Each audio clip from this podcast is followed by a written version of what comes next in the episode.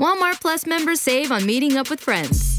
Save on having them over for dinner with free delivery with no hidden fees or markups. That's groceries plus napkins plus that vegetable chopper to make things a bit easier. Plus, members save on gas to go meet them in their neck of the woods. Plus, when you're ready for the ultimate sign of friendship, start a show together with your included Paramount Plus subscription. Walmart Plus members save on this plus so much more.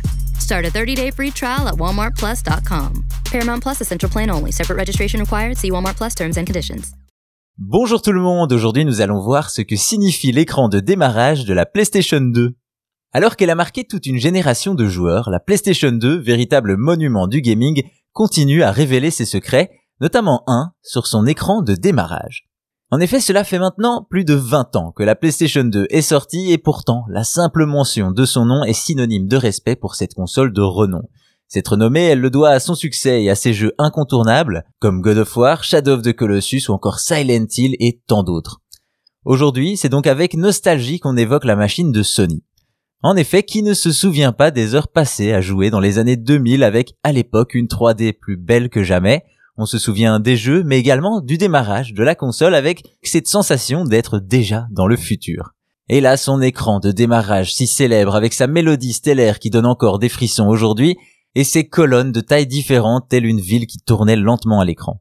Des colonnes dont la signification est d'ailleurs longtemps restée un mystère.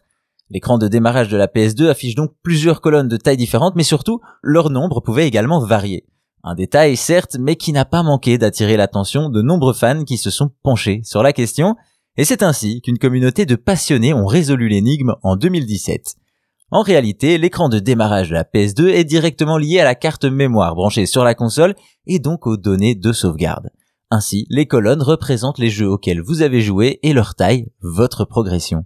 De cette manière, plus la colonne est longue, plus le joueur est arrivé loin dans le jeu. Pour ça, la console se base sur les données de sauvegarde et donc, si vous lancez la console sans carte mémoire, l'écran de démarrage sera tout simplement vide. Voilà donc un mystère étrange résolu qui, certes, n'a pas beaucoup d'utilité en soi et qui n'a pas de raison officielle, si ce n'est un moyen rapide de vérifier la lecture des données par la console en cas de problème. Utile ou pas, cela nous montre une fois de plus que même des dizaines d'années après sa sortie, la PlayStation 2 a encore bien des secrets à nous révéler.